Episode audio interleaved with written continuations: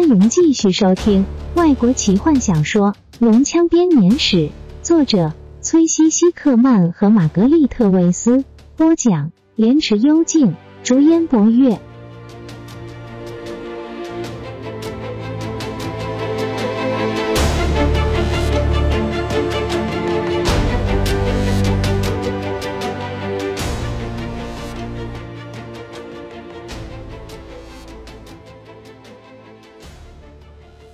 震耳欲聋的号角声几乎让卡拉蒙在潮湿的地面上滑了一跤。贝伦反射性的扶住了他，两个人都警觉的看着四周，听着号角声毫不止息，不断回响在这个房间中。在他们头上的楼梯上，他们可以听见回应号角声的脚步声。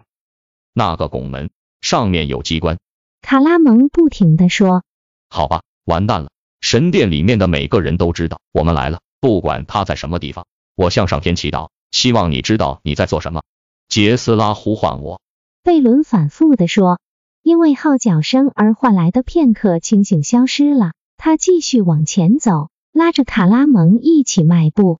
卡拉蒙高举着火把，也不知道该往哪里去，只知道呆呆的跟在后面。他们站在一块，很显然。是由流水所冲刷出的空间里，那扇拱门通往一道阶梯。卡拉蒙注意到，那阶梯直接通往一条黑色湍急的小溪。他将火把照往所有的方向，希望能够找到一条路渡过那条小溪。什么都没有，至少在他火把照得到的地方没有。等等！他大喊。但是贝伦已经一马当先的冲进水中。卡拉蒙不敢呼吸，以为会看到那人被湍急的水流冲走。不过，那黑暗的小溪并不像表面上看起来那么深，只是到贝伦的小腿肚而已。快来！他对卡拉蒙说。卡拉蒙又再度碰碰伤口，流血的速度似乎已经慢了下来，绷带已经湿了，还没有完全湿透，不过疼痛仍然很剧烈。他的头很痛，因为大量的失血和运动而感觉到有些晕眩。他想到了提卡和泰斯，甚至还花时间想想坦尼斯。不行，他得要把这些念头都赶走。结局已经快要到了，不管是对邪恶还是善良都一样。提卡这样说过，卡拉蒙也开始相信这件事。卡拉蒙踏进水中，强烈的水流把他冲向前。他有种感觉，这水流就像是时间，不停的把他冲向什么地方呢？他的末日吗？世界的末日吗？还是新的希望？贝伦急迫的越过他，卡拉蒙又把他拉了回来。我们不要分开！大汉低沉的声音在洞穴中回响着。也许还有比那个更可怕的机关。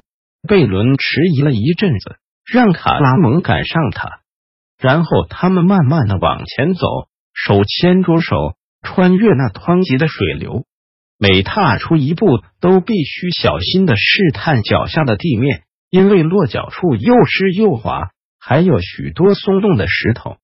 卡拉蒙慢慢的涉水向前，呼吸变得比较平顺。突然间，有样东西剧烈的撞击上他的靴子，差点把他给撞倒。他踉跄的扶住贝伦，那是什么？他怒目而视。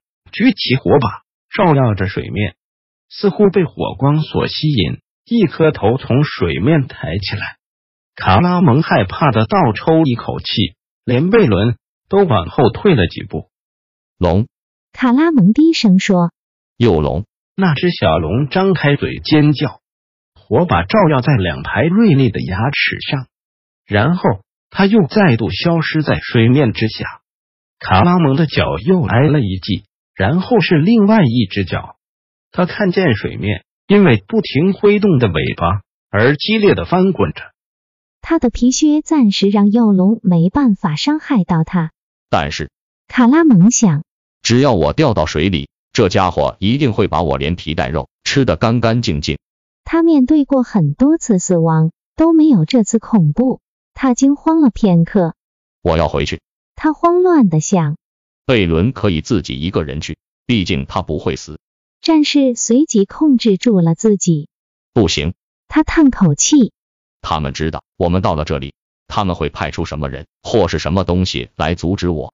我一定要拖延他们，让贝伦有时间能够完成他该做的事情。那最后的念头似乎一点意义也没有。卡拉蒙想，实在是有点莫名其妙，仿佛是为了嘲笑他的想法。身后传来了全副武装士兵赶路的声音，这太疯狂了。他疲倦的想，我不明白，我也许会死在这里，为了什么？也许我只是和一个疯子来到这个陌生的地方，也许我自己疯了。现在贝伦已经意识到守卫追上来了，这让他更害怕。他下意识的冲上前，卡拉蒙叹了口气，试着忽略脚下不断的攻击，跨过这黑暗的水面。紧跟在贝伦身后，永恒之人一直看着眼前的黑暗，偶尔会发出嚎叫的声音，或是对前面比着手势。这道水流带他们来到了一个转角的地方，水变得更深。卡拉蒙不知道，如果水升高到靴子以上，他该怎么办？那些幼龙仍然紧追不舍，人类的血肉和热气让他们开始疯狂。士兵的脚步声开始越来越清晰，然后某种比黑夜还要黑的东西飞向卡拉蒙，正中他的脸。他一时间失去了平衡，努力的试着不要掉进水里。他手上的火把一不小心掉了下去，嘶的一声熄灭了。贝伦摸索着再度抓到了他，两个人互相扶持了一阵子，困惑且不知所措的。看着眼前的一团漆黑，即使他被变成了瞎子，卡拉蒙也不会像现在一样更没有了方向感。虽然他没有移动，他依然没办法知道他面对的是什么方向，连周遭的景物都完全记不得。他有种感觉，如果他再往前踏一步，他就会掉进一片虚无，永远不停的往下掉。就是这里了。贝伦啜泣着说：“我看见了那断裂的柱子，还有上面闪亮的宝石。他就在那里，他在等着我。他已经等了这么久。”杰斯拉，他尖声大喊着跑向前。卡拉蒙看着眼前的漆黑，小心的把贝伦拉回来。虽然他可以感觉到那人的身体在剧烈的颤抖着，他什么都看不到，还是看到了。他感到松了一口气。他可以看见一段距离之外是许多闪烁的宝石，在这一片虚无中闪耀着。宝石发出的光芒，连这片沉重的黑暗都无法掩盖。这距离他们并不远，最多一百尺。卡拉蒙放松了抓住贝伦的手，他想，也许至少对我来说，这是条离开这个鬼地方的路，让贝伦和他的鬼妹妹重聚。我想要的只是条出去的路。一条可以去提卡和泰斯身边的路，他的信心回来了。卡拉蒙大步跨向前，只要几分钟之后，一切都结束了。对善良，或是对施拉克，一个声音说：“一道白光激射而出。”卡拉蒙的心脏停止跳动了片刻，他慢慢的、慢慢的抬起头，看着那光芒。他看见两个金色。闪烁着光芒的沙漏状眼眸看着他，他像是垂死的人一样，呼出了胸中所有的气。号角声停了，大殿里面再度恢复了平静。再一次的，大殿里面的每一双眼睛，包括黑暗之后的眼睛，都转回到平台上面。坦尼斯抓着皇冠站了起来，他不知道这号角声是什么意思，代表是谁的末日。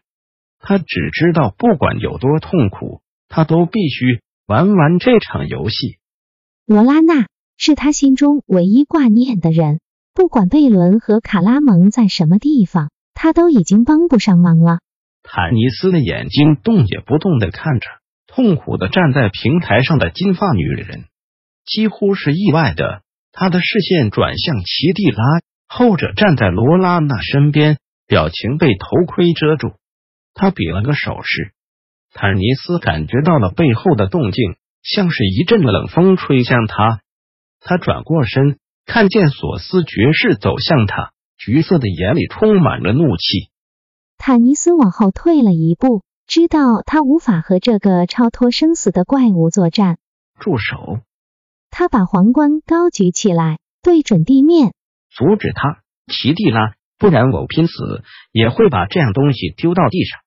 本集就为您播讲到这了，祝您愉快，期待您继续收听下一集。